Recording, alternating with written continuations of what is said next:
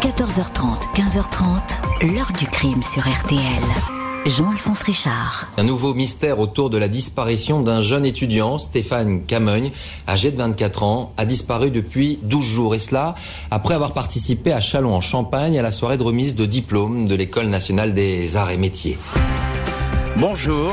Depuis 14 ans, chaque mois de janvier, la famille et les proches de Stéphane Camogne se rendent à Chalon en Champagne pour rendre hommage au jeune et brillant ingénieur. Stéphane Camogne, 24 ans, a disparu en pleine nuit au sortir d'un gala étudiant organisé par son école. Son corps sera repêché deux semaines plus tard dans un canal. Les investigations lancées autour du décès du jeune homme vont être tout aussi lentes qu'hésitantes. Des centaines de personnes étaient présentes à cette soirée, mais personne n'a rien vu. Pendant des semaines, la mort de Stéphane Camogne va être considérée comme accidentelle. Il va falloir toute la détermination de ses parents pour qu'un tout autre scénario se dessine, celui d'une agression, d'une violence extrême perpétrée à la faveur d'une nuit sans témoin. Reste que la justice va continuer à avancer à petits pas comme si ce dossier-là, au fond, n'était pas vraiment une priorité. Qui a croisé le jeune ingénieur au petit matin? Combien de personnes savent et cachent la vérité? Question posée aujourd'hui à nos invités. 14h30, 15h30. L'heure du crime sur RTL. Dans l'heure du crime aujourd'hui, l'affaire Stéphane Camogne. À l'hiver 2008, ce jeune ingénieur fraîchement diplômé, promis à un bel avenir, disparaît soudainement à la sortie du gala de son école. Il n'est pas allé très loin, mais il va falloir bien du temps pour le retrouver. Ce lundi 8 décembre 2008, Samuel Camogne se demande pourquoi il n'a aucune nouvelle de son fils Stéphane. Ce dernier est injoignable sur son portable, vérification faite. Il ne s'est pas présenté au cabinet de consultant qu'il emploie depuis quelque temps à Paris. Rien qui ne cadre avec les habitudes de ce garçon studieux, sérieux, ponctuel. Samedi, Stéphane a pris sa voiture pour se rendre jusqu'à Chalon en Champagne, invité au gala annuel de remise de diplôme de son établissement l'École nationale supérieure des arts et métiers, l'ENSAM, le gala des fignos, comme on l'appelle, une fête qui rassemble des centaines de personnes et que nul ne voudrait rater.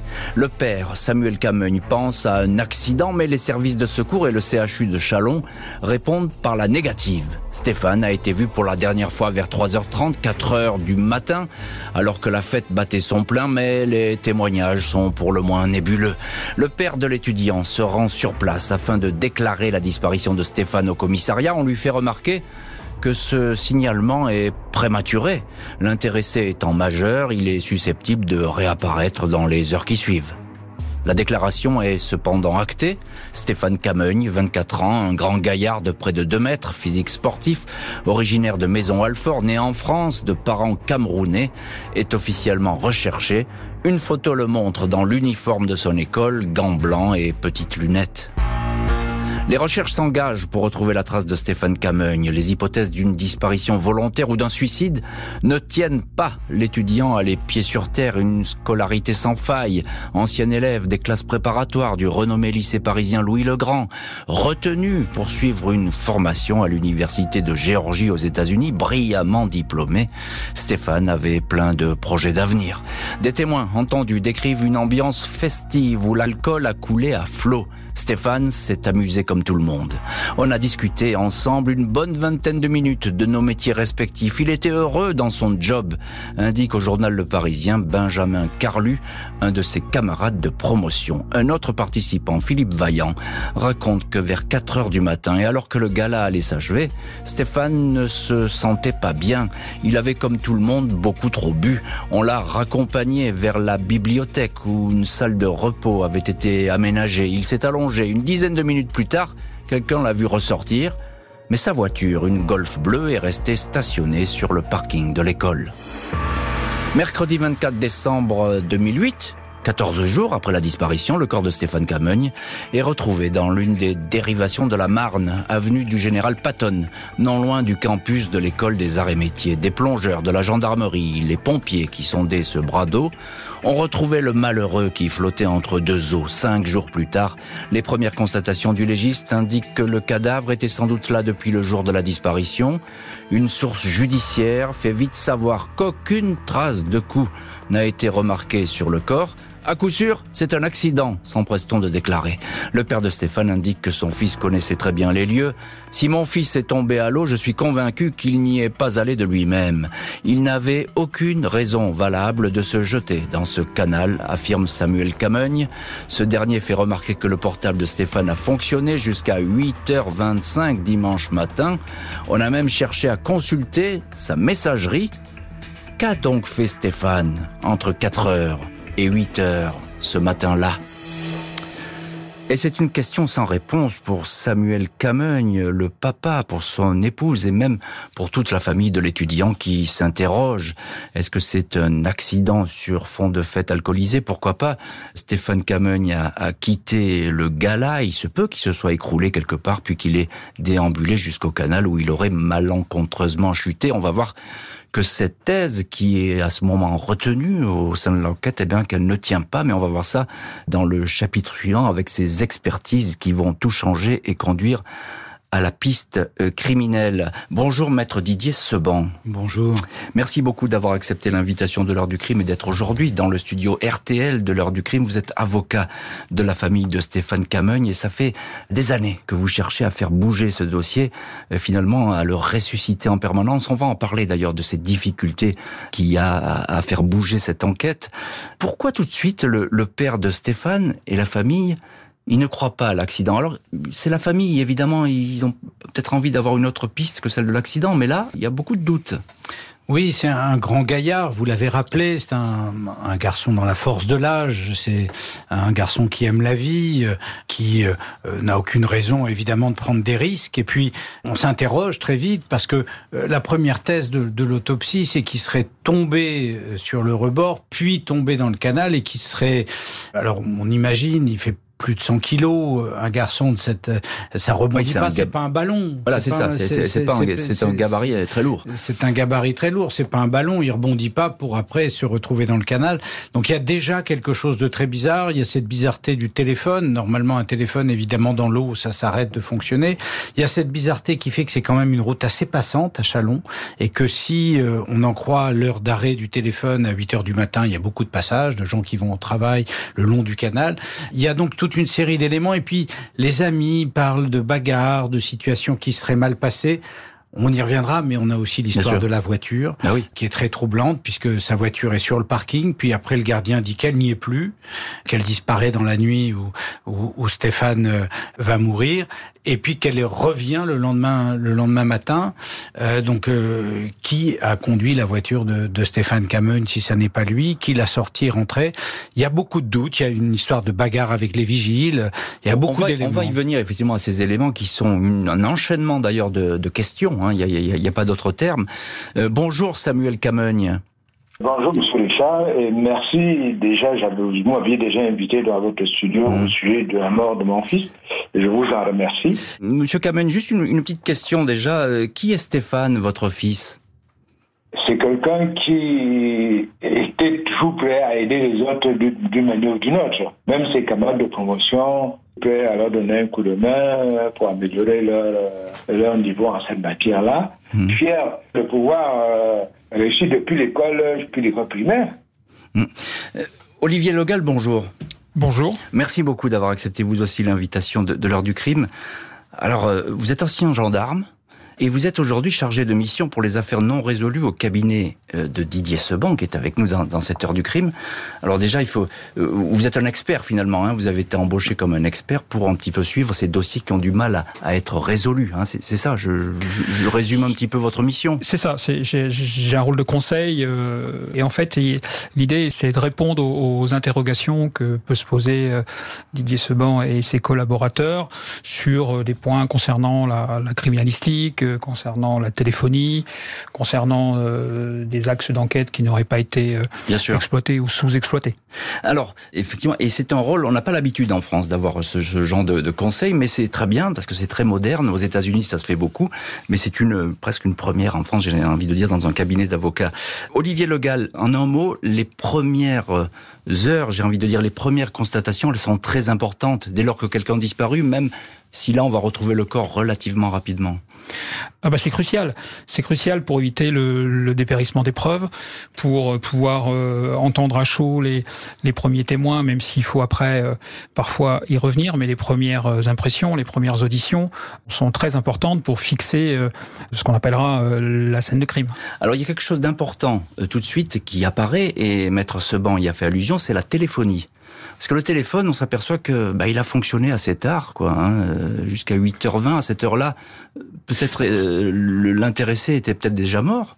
Alors c'est la question qui, qui, qui m'a été posée, c'est de savoir si effectivement, par exemple, un téléphone euh, du type de, de, de celui de, de, Stéphane Cameuil, en l'occurrence c'était un iPhone, plongé dans l'eau, pouvait continuer à émettre, par exemple. Voilà. Donc euh, l'intérêt, c'est de, de chercher. Euh, alors moi, mon travail, c'est essentiellement de chercher en source ouverte hein, de ce qu'on peut trouver comme information sur sur le sujet. Et effectivement, ça, on peut se poser la question de savoir si un téléphone tel que celui de Stéphane Cameuil, plongé dans l'eau plusieurs heures, pouvait continuer à, accrocher des, des relais ou pas. Et la réponse, elle est incertaine. C'est-à-dire que dans, dans, des cas, ça peut, dans des, d'autres cas, ça peut pas. C'est. Hein. C'est effectivement ce que disent les, en général les, les, experts de ce genre de technologie. Euh, Maître Didier Seban, je reviens vers vous. Il y a cette première autopsie. Je l'ai évoqué très rapidement. Alors là, la première autopsie, elle est simple. Hein circuler, il n'y a rien à voir, j'ai envie de dire. On voit qu'il y a une vague blessure thoracique, mais à part ça... Euh, On a vraiment l'impression qu'à Chalon, euh, l'école, c'est le patrimoine de, de, Chalon, cette école des arts et métiers, c'est la fierté de cette ville. C'est Évidemment, il y a beaucoup d'étudiants, euh, c'est ce qui fait vivre la ville, une ville qui a souffert aussi du départ des militaires, une ville... et donc, on ne veut pas croire qu'il ait pu se passer un crime. On ne veut pas croire tout de suite quand on rencontre le procureur avant même, euh, bien on nous dit non, ça doit être un accident, c'est pas possible ou un suicide. Même chose euh, chez les enquêteurs, même chose chez le médecin légiste et même chose à l'école. Finalement, tout le monde a envie que ça ne soit qu'un accident et pas que ça soit un meurtre. Parce que c'est une mort qui gêne tout le monde, c'est ça? C'est une mort qui gêne tout le monde. Ça se passe pendant la fête. Mauvaise publicité. Mauvaise publicité. C'est un des rares étudiants noirs de l'école des arts et métiers. Donc, euh, au fond, vraiment, on n'imagine pas, on veut pas imaginer, on veut pas admettre qu'il y a pu se passer quelque chose ce soir-là à la fête. Et on fait même taire les étudiants. C'est-à-dire qu'on on dit aux étudiants qu'ils ne peuvent venir témoigner qu'accompagnés par un, dirigeant de l'école, qu'il vaut mieux qu'ils se taisent, qu'ils ne participent pas aux manifestation organisée par la famille. Au fond, on veut euh, empêcher tout scandale et que cette affaire tombe vite dans les limbes. On veut mettre le couvert sur cette affaire, mais les parents et leurs avocats ne veulent pas en rester là. Une nouvelle autopsie va révéler un coup de théâtre. 9 janvier 2009. Un mois après le décès suspect de Stéphane Camogne, le corps est transféré à l'Institut médico-légal de Paris. Les premières constatations ont finalement établi que l'étudiant n'est pas mort noyé, et qu'il porte tout de même un traumatisme thoracique qui n'avait pas du tout été détecté. Très certainement le résultat d'une chute sur le sol dur d'un petit pont surplombant le canal puis le basculement dans l'eau. C'est totalement improbable.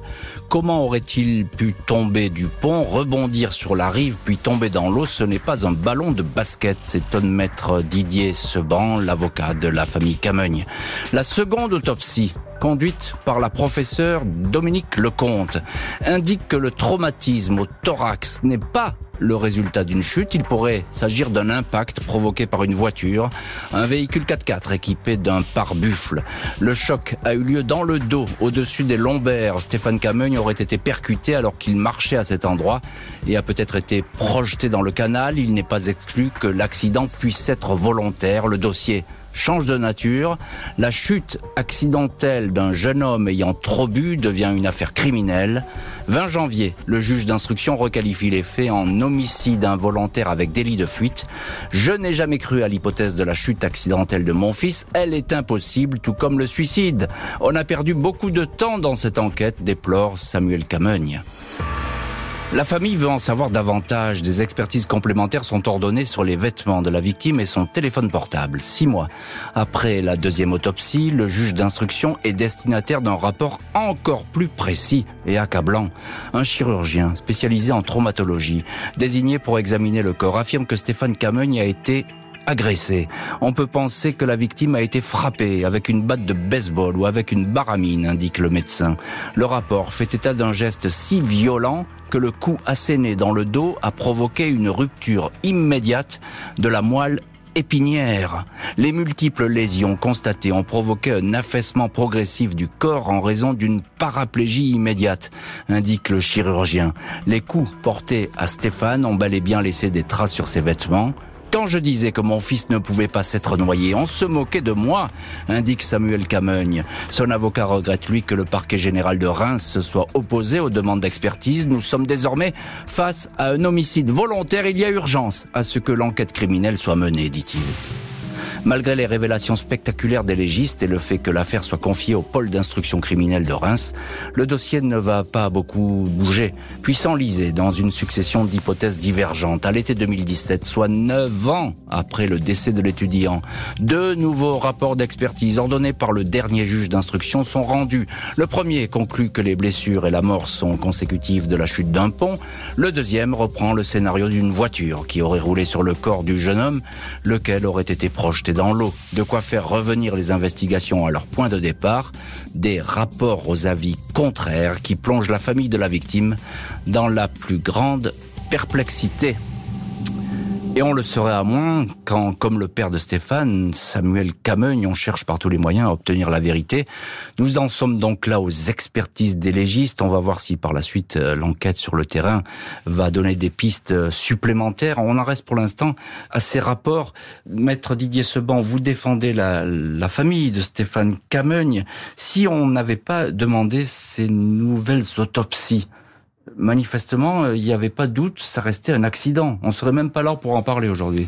Oui, oui, c'est ce que nous pensons souvent. D'ailleurs, euh, des affaires euh, de meurtre sont classées en accident et il suffit qu'on tombe sur le mauvais légiste au mauvais moment euh, et que les examens n'aient pas lieu, ne soient pas approfondis ou qu'il y ait une conviction du commissariat local qui emporte la conviction du légiste. Je crois que là, la, la volonté de la famille, le fait qu'elle ne croyait pas au scénario qu'on lui indiquait, nous a poussé à demander expertise contre expertise. Et moi, j'ai une certitude dans ce dossier, c'est qu'il a été tué parce que on voit très bien sur euh, ses vêtements, il portait une veste en velours, on voit très bien les traces des coups. Ça c'est flagrant parce que vous, vous avez accès au dossier, évidemment, vous avez vu les photos. C'est flagrant, on voit la trace de la batte de baseball ou de la baramine sur les vêtements et les experts d'ailleurs de l'Institut de recherche de la gendarmerie nationale le confirmeront. Il y a des traces qui ont été tellement fortes, des coups qui sont tellement forts qu'ils ont laissé des traces sur le dos de la veste de Stéphane. De surcroît, sa chemise est déchirée, il y retrouvé la braguette ouverte. Enfin, il y a tout un tas d'éléments qui vont vers, vers, le scénario criminel. Et on a l'impression que l'erreur de départ du dossier, Mhm. L'erreur de départ du dossier fait que, vous savez, c'est souvent le cas dans la justice quand on commence mal un dossier. C'est compliqué après pour le après, c'est hein. compliqué de mhm. le rattraper, euh, de convaincre les enquêteurs, de faire travailler tout le monde. Euh, on, on a l'impression que parce qu'on a raté quelque chose, eh bien, on ne réussira jamais. Et nous, nous sommes convaincus qu'on doit savoir comment a été tué Stéphane. Et l'erreur du, du départ, ce que vous disiez, pour compléter euh, vos propos, maître Seban, l'erreur du départ, c'est la mauvaise autopsie, c'est ça? C'est la mauvaise autopsie, et puis c'est cette conviction, finalement, il était alcoolisé, donc il a dû tomber dans le canal. Hmm. Voilà, tout le monde est convaincu de ça. On n'a pas forcément envie de travailler. On n'a personne n'a envie qu'il y ait eu un meurtre à Chalon, euh, surtout dans, dans, cette école des arts et métiers. Et donc euh, tout le monde est parti de cette conviction. Hmm. Au fond. Olivier Legal, vous êtes euh, ancien gendarme, vous êtes chargé de mission pour les affaires non résolues au cabinet de, de Didier Seban. Vous travaillez donc évidemment ensemble. Quelle est la difficulté dans ce dossier sur les, j'ai envie de dire les, les lieux du crime? On ne sait pas si c'est le lieu du crime d'ailleurs, l'endroit où on a retrouvé le corps. Hein. Et ça, c'est une difficulté parce qu'il y a eu peut-être un transport en voiture, puis il y a un environnement. Euh, Didier Sebin parlait d'une route passante. C'est pas facile comme lieu à interroger. Évidemment, et surtout que euh, le corps est retrouvé euh, trois semaines après. Mmh. Donc entre le moment où il disparaît et ces trois semaines, la zone en fait où, où, on retrouve le corps de Stéphane a pu être modifiée. C'est-à-dire que si euh, traces il y avait, elles ont pu disparaître par exemple. Si indices il y avait, ils ont pu également disparaître. Donc en fait, on va penser que la scène de crime se trouve à l'endroit où le corps de, de Stéphane a, a, été, retrouvé. été, retrouvé. mais en même temps il est retrouvé dans l'eau. Donc il a aussi très bien pu, avec le courant, se déplacer. Hum. Et l'histoire de la voiture dont qu'évoquait Didier Seban, avec cette voiture qui aurait été déplacée, il n'y a pas de caméra de, de, vidéosurveillance à cet endroit, dans cette école, pour surveiller s'il y a eu des allées, des venues, des sorties? On ne sait pas trop? C'est pas une question sur laquelle on m'a on m'a demandé de me pencher, donc je hum. ne sais pas s'il y avait des caméras ou Didier pas. Seban, il y avait... Euh... Parce que je crois que le papa avait en regretté qu'effectivement il n'y ait pas de... On n'a pas gardé les images. C'est surtout ça, on ne l'a pas demandé. on n'a pas gardé les images et on doit. Vous savez qu'il y a un délai de conservation court dans ce, ce type de situation. On avait demandé les images de la banque, puisqu'il y a une banque à côté. On avait demandé, mais tout ça n'a pas été conservé parce que euh, d'une part, il y a eu un certain temps entre sa disparition et sa découverte, et puis qu'après, on est parti sur une hypothèse d'un accident. Donc ça ne ça ne justifiait donc ça intéressait pas. pas. Mais mais mais ce qui est très troublant, cette voiture, on l'a on, l'a retrouvée, vous savez, un peu par hasard. Elle avait disparu décellée, et puis un jour, un garagiste a appelé le tribunal en disant mais moi j'ai une voiture qui est là depuis presque dix ans euh, garée chez moi, vous me devez des droits de fourrière, faut me payer. Euh, et ce véhicule qui avait disparu des radars, qu'on avait oublié, qu'on avait oublié, on l'a retrouvé, ce qui nous a donné un nouvel espoir parce que il y a un gros sujet autour de ce véhicule. Le gardien de l'école dit ce véhicule, il n'était pas là euh, le matin euh, de la disparition de Stéphane et il est revenu après. Mmh, mmh. Donc ça veut dire que euh, lui il dit le parking était vide, il n'y avait aucun véhicule, il est très affirmatif. Donc on se dit ça veut dire que quelqu'un a peut-être ramené le véhicule de Stéphane et donc il y a besoin de faire tous les examens ADN, toutes les vérifications sur ce véhicule. C'est ce que nous avons demandé, que nous attendons impatiemment. peut-être que la résolution du crime passe par cette analyse du véhicule. Malgré les années, parce que là aussi la voiture elle a peut-être été bouger. Oh, il y a peut-être des gens qui sont rentrés, on ne sait pas. On hein, pas. Mais c'est mais c'est toujours un peu complexe. Olivier Legal, encore encore une question. Et là, je fais appel à. Vous avez été un gendarme, donc vous connaissez évidemment bien le, le, déroulé des enquêtes. Lorsqu'il y a plusieurs experts comme ça contradictoires, je parle des autopsies. Euh, L'une dit c'est un accident, l'autre c'est euh, probablement un meurtre, etc. C'est déstabilisant, ça, non, pour les pour les enquêteurs? Bah, il faut du coup se remettre en question. Il faut savoir quelle piste du coup il faut travailler. Eh et là, ça ouvre plusieurs pistes, hein, de l'accident jusqu'au. Et comment vous faites le choix? C'est votre conviction finalement vous bah déjà c'est le juge d'instruction hein, qui, qui, qui, dirige l'enquête et qui va qui va vous dire sur quel axe euh, travailler. Mais il faut surtout rien écarter. C'est-à-dire que voilà, on ébauche, on émet des, des hypothèses et on travaille euh, chaque hypothèse euh, dans ce dossier-là. Donc bah, l'hypothèse de l'accident a dû être travaillée et forcément, qui plus est, l'hypothèse du meurtre également. La famille de l'étudiant va devoir se résoudre à attendre une vérité qui ne se dessine pas et où les témoins ne se bousculent pas.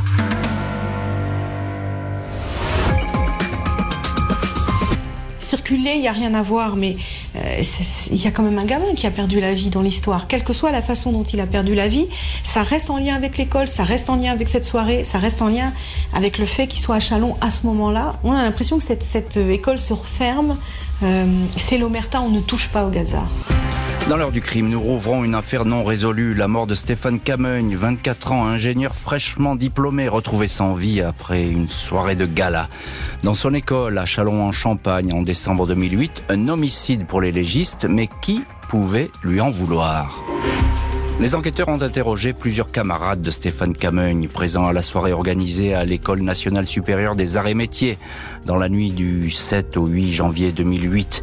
Un témoignage évoque le comportement de l'étudiant qui, après s'être reposé dans la bibliothèque, se serait disputé avec les vigiles vers 4 heures du matin. Deux de ces hommes auraient fini par l'emploigner et le conduire hors de l'établissement. Ce témoin ne fait pas état de violence manifeste ou de coups, reste que le père de Stéphane Samuel Cameugne n'a cessé de s'interroger sur cet épisode qui ressemble à une altercation. On l'a vu se disputer et se faire sortir Manu Militari, indique le père. Selon lui, les vérifications n'auraient pas été suffisamment poussées. La société de surveillance employée pour la soirée de gala n'avait, semble-t-il, pas très bonne réputation. Elle avait d'ailleurs cessé toute activité dans les semaines suivant le drame.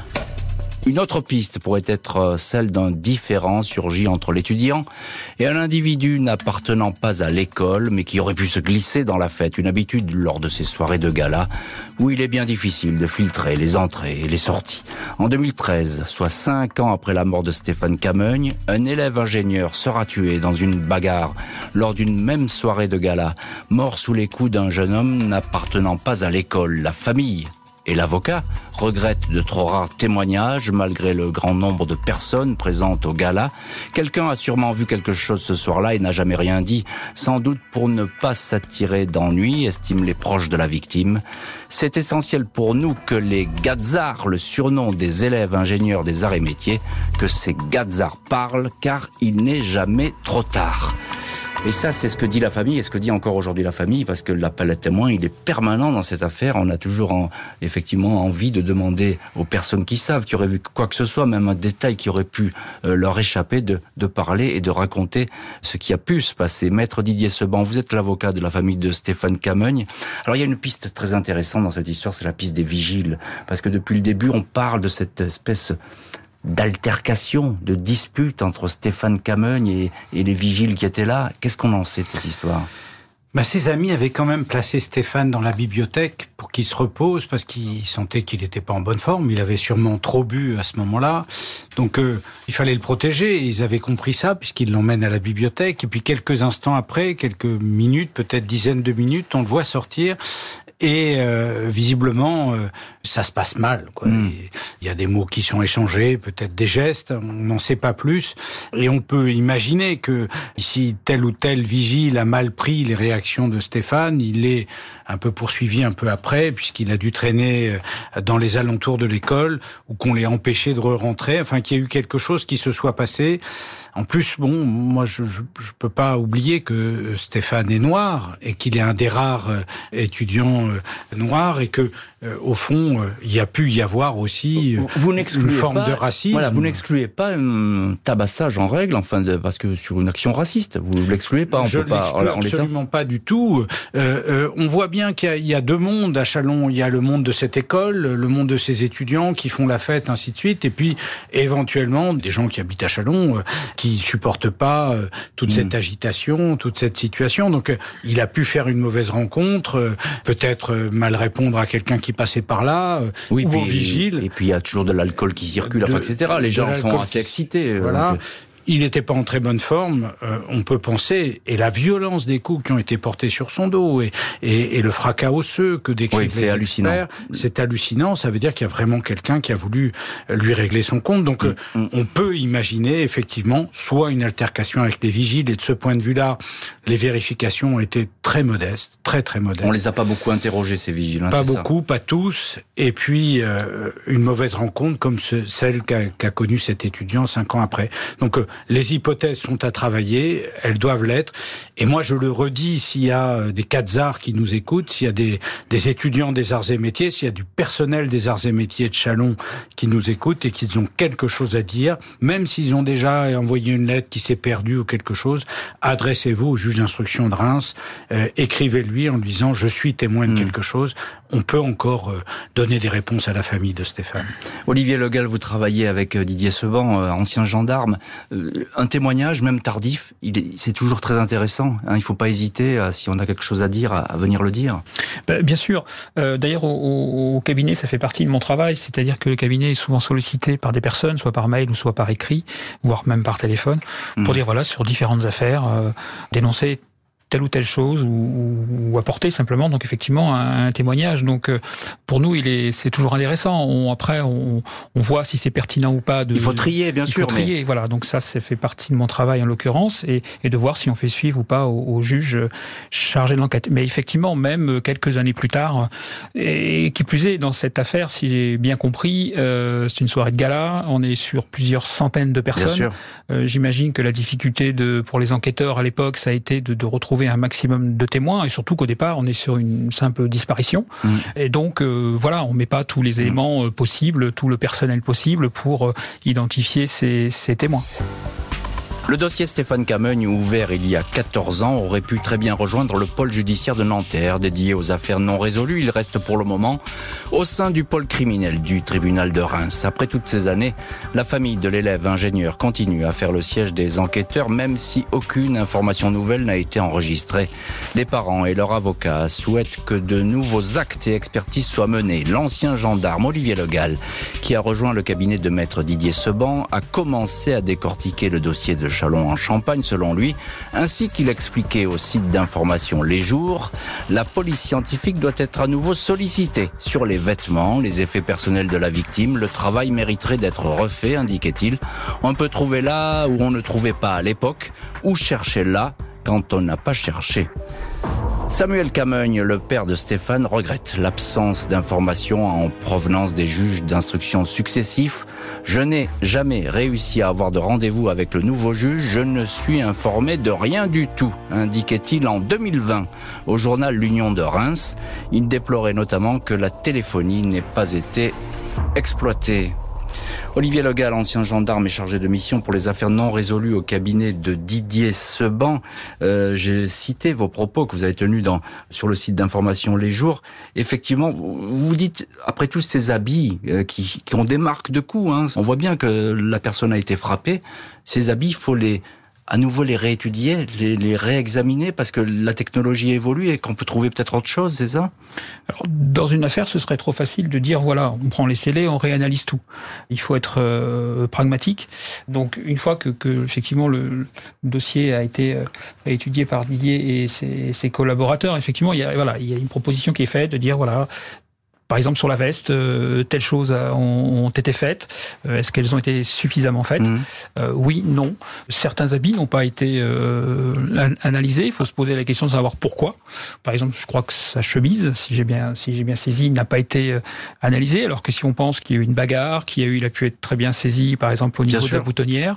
Voilà, il, il, y, des... peut y avoir des empreintes. Etc. Il peut y avoir des empreintes. Il peut y avoir de, de l'ADN, même si le corps a été retrouvé dans l'eau. Et la preuve, puisque il semblerait qu'il y ait des traces ADN qui aient été retrouvées sur la veste, même euh, si on a retrouvé donc le corps euh, immergé. Donc c'est toujours possible. Et si euh, à l'époque peut-être il fallait une certaine quantité de matière, aujourd'hui avec une simple cellule, et oui. on arrive à mettre en évidence un profil et, ADN. Et, et c'était évidemment vous prolongez ma question, c'est-à-dire qu'aujourd'hui les nouvelles technologies elles permettent effectivement d'avancer. Alors c'est pas la panacée, hein, on va pas tout retrouver grâce aux nouvelles technologies, mais euh, on, on, avance, on retrouve des choses qu'on ne trouvait pas à l'époque. Bien sûr que ça avance. Alors ça avance pas euh, au jour le jour, c'est pas tous les jours une nouvelle une nouvelle technique, mais en tout cas, certainement que depuis les faits, il y a peut-être d'autres méthodes à mettre en place et qui permettraient effectivement, notamment sur les mélanges d'ADN, de pouvoir maintenant, on peut effectivement extraire mmh. euh, ce mélange et, euh, et, déterminer un profil beaucoup plus précis. Euh, Didier Seban, vous êtes l'avocat, vous, de la famille de Stéphane Camagne. Pourquoi il n'y a pas ces expertises Parce que je, je, suppose que vous n'arrêtez pas de les demander, les expertises. Euh, oui, on, a, on auprès pas de, de monsieur demander. le procureur, mais apparemment, il n'a pas l'air d'accord. Bah, écoutez, les, les, juges changent, ne restent pas en place, il n'y a pas de continuité dans, dans l'enquête, dans l'instruction. Il y a ce vice originel qui est qu'on a considéré que ça n'était pas un meurtre et qu'on n'arrive pas à faire bouger. Le procureur m'écrivait encore, on n'est pas sûr, alors que pour moi, euh, c'est évident que ça en est. Quand j'ai demandé le transfert euh, du dossier au pôle de Nanterre. Voilà, on, on a l'impression d'avoir plutôt euh, des magistrats qui ne veulent rien faire, ne veulent mmh. pas faire, n'y croient pas, plutôt que des magistrats qui sont à l'initiative. Je peux me tromper, moi je demande de vérifier tel Bien élément, sûr. telle chemise, tel point. Je peux ne pas demander la bonne chose, il y a peut-être une meilleure idée, mais j'aimerais me confronter avec des magistrats mmh. qui ont envie de savoir la vérité, qui me disent, mais maître, je préfère faire ça que ça, ou je prends telle disposition. C'est eux les chefs d'enquête. Mmh. Moi je leur propose des choses à faire. Et en face, j'ai plutôt des magistrats qui me disent ah bah tout ce que vous demandez, euh, on ne sait pas y répondre, c'est trop compliqué, euh, c'est peut-être trop d'efforts. On a l'impression qu'on a perdu un peu, et, et c'est ce qu'on espère retrouver avec le pôle de Nanterre, cette envie de trouver ce, cette conviction chevillée au corps que on doit résoudre une affaire et que c'est ça le métier de magistrat instructeur. On peut l'espérer, effectivement. Et vous me tendez la perche, maître Seban, parce que pourquoi ce dossier, il n'est pas au, au, au pôle euh, des cold cases? Alors, il ne faut pas penser que le pôle des cold cases, ça va résoudre tout, toutes, les, toutes affaires. les affaires et qu'effectivement, c'est là où euh, tout va se déclencher. Mais tout de même, il, il le mérite avec les années passées. Bah, il le mérite très largement. On l'a demandé, on l'a lourdement demandé, mais on nous répond. Euh, vous savez, il faut l'accord de tout le monde dans ces affaires. Le juge d'instruction était d'accord, mais le procureur de Reims ne voulait pas, ne, ne, ne veut pas le transfert de ce dossier. J'attends qu'il mette les moyens, qu'il fasse des demandes au juge d'instruction, qu'il s'investisse dans l'enquête. S'il veut pas transférer le dossier, qu'il bosse. Voilà, c'est ce que j'attends. Mais, mais pourquoi il veut pas? Il vous, il vous bah, dit... Parce qu'il m'explique qu'il y a encore un doute, euh, alors que le dossier est maintenant en homicide, Ouais, qu'il y a encore doute, un doute, euh, qu'il y a encore si, euh, toutes les bonnes raisons pour ne rien faire. Moi, j'attends de lui qu'il il il est le maître de l'action publique, qu'il agisse, qu'il donne les réponses à la famille. C'est ce que j'attends. Eh ben, espérons qu'il écoute et, et qu'il vous réponde. Depuis 2009, chaque année au mois de janvier, les proches et les amis de Stéphane Camogne viennent se recueillir à Châlons-en-Champagne, sur les lieux où l'étudiant a perdu la vie. Le petit groupe se rend généralement sur les bords du canal, avenue du Général Patton, à l'endroit où le corps a été retrouvé. Ne pas savoir rend notre vie bien plus difficile. Nous avons besoin de comprendre ce qui s'est passé, savoir comment est parti notre fils, font savoir le père et la mère de Stéphane. Dès le début, les parents avaient compris que quelque chose d'anormal s'était produit. On essaie de vivre avec, en espérant que quelqu'un dira un jour la vérité. Confier Samuel Camogne. Et Samuel Camogne, euh, le papa donc de Stéphane, il est avec nous euh, dans l'heure du crime. Euh, Samuel Camogne, depuis 2008 désormais, en quelques mots, vous vous interrogez sur cette enquête qui, selon vous, a manqué, on va le dire comme ça, de, de pugnacité, vous dites de, de curiosité, c'est ça? On s'est rendu compte très vite, et l'avancement des choses n'ont fait que confirmer cela, qu'il n'y avait aucune volonté de la part de la justice de nous dire la vérité. Dès le départ, pour moi, il n'y avait aucune volonté de- euh, même de faire cette enquête-là. Olivier Legal, euh, an- ancien gendarme, et vous êtes chargé de mission pour les affaires non résolues au cabinet Seban. Euh, ce, ce genre d'affaires, là, ça fait quelques années déjà que ça dure. Hein. Il faut jamais perdre espoir. C'est il y a toujours, à un moment donné, un, un détail qui peut remonter, quelque chose qui va émerger? Ben, Bien sûr, si les, les, les investigations sont, sont, sont réalisées telles que le préconise euh, Didier Seban, il y a, il y a certainement matière à, à, à trouver quelque chose, évidemment, et, et même sur des affaires encore plus anciennes. Il faut jamais euh, désespérer. Et c'est euh, alors c'est pas un, un faux message d'espoir qu'on donne aux, aux familles, mais euh, il y a toujours, il faut jamais baisser les bras, il faut toujours chercher et jamais et jamais abandonner. Hum. Didier Seban, je reviens vers vous, avocat donc de la famille de Stéphane Camogne. On a entendu Samuel Camogne. Il dit on n'a pas eu envie de la faire cette enquête. Alors c'est un papa qui parle. On, comprend son émotion. Il est peut-être un peu dans l'excès, mais ça recoupe un peu ce que vous dites parce que finalement on a on a laissé beaucoup de choses en plan dans cette affaire euh, Stéphane Camogne.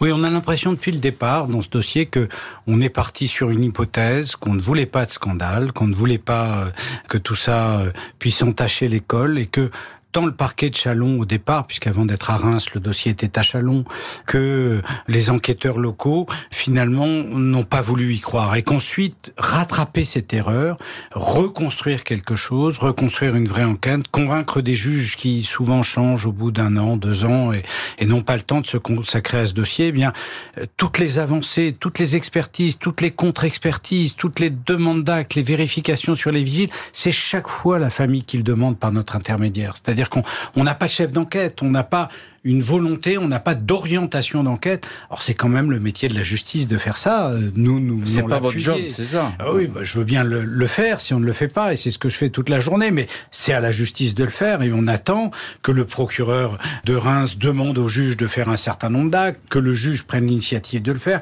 qui désigne un, un chef d'enquête, qui désigne peut-être un office central, que ce soit le CRVP ou Mmh. Diane, pour enquêter sur cette affaire, puisque les policiers locaux n'ont- n'ont pas démontré une, une, une- un grand engagement. Euh, je veux dire, on attend qu'on change de braquet. Et euh, Monsieur Camogne, Madame euh, Jeannette Twinka, Monsieur Samuel Camogne, les parents, la mère, le père, eh bien, ils attendent ça de la justice française. Ils attendent les réponses. Et je crois vraiment qu'on doit pouvoir rattraper le temps perdu. C'est ce qu'on souhaite en tout cas. Euh, Olivier Legal, quelle est la clé euh, finalement pour que cette affaire se débloque? Est-ce que ça passera selon vous euh, Vous n'êtes pas médium, j'entends bien, mais euh, selon vous par les expertises techniques et scientifiques, ou bien en réécoutant certaines personnes qui n'ont peut-être pas été assez entendues à l'époque, ou bien des gens qui n'ont tout simplement pas été entendus Vous disiez tout à l'heure, il y avait des centaines de personnes à ce gala. Je serais curieux de savoir combien ont été entendus. effectivement, euh, ça je pourrais pas vous répondre sur, sur, sur cette question, j'ai pas la réponse. Mm. Sur le nombre de personnes qui ont été entendues, certainement beaucoup, mais peut-être ça passera par pas la tant que ça, je vous dis Olivier, pas tant que ça. pas tant que ça. On a quelques témoignages au dossier, mais pas, pas, pas tant que ça. Donc euh, ça reste, il y aurait encore peut-être plein de personnes à entendre, c'est ça. Peut-être ça passera par la criminalistique effectivement, ou peut-être ça passera par une délocalisation du, du, du service d'enquête avec un service spécialisé qui va pouvoir reprendre tel que donc euh, Diane ou à l'OCRVP et repartir de zéro, relire le dossier et voir euh, toutes les, les, les incohérences. Euh, il faut relire le dossier, c'est ça. Il faut le reprendre, il faut le relire. Il faut le relire. Il faut, je pense, euh, faire une analyse criminelle fine de cette affaire et justement identifier les témoins qui pourraient être pertinents et qui n'ont pas été entendus et les entendre. Hum. Maître Seban, dernière question pour vous, quelques mots. ce dossier, il a failli être refermé dix fois, non? Oui, vous êtes, chaque fois vous êtes battu. Oui, oui, c'est ça. Il était presque fermé, à peine ouvert. Oui. Donc il, a fallu se battre et on continuera parce que les parents euh, le méritent et puis que la mort, euh, euh, la mort de Stéphane doit être expliquée, quoi qu'il arrive. Merci beaucoup, maître Didier Seban, Olivier Le Gall et Samuel Cameugne d'avoir été aujourd'hui les invités de l'heure du crime. Merci à l'équipe de l'émission, Justine Vignot, Marie Bossard à la préparation, Boris Pirédu à la réalisation. L'heure du crime, présenté par Jean-Alphonse Richard sur RTL.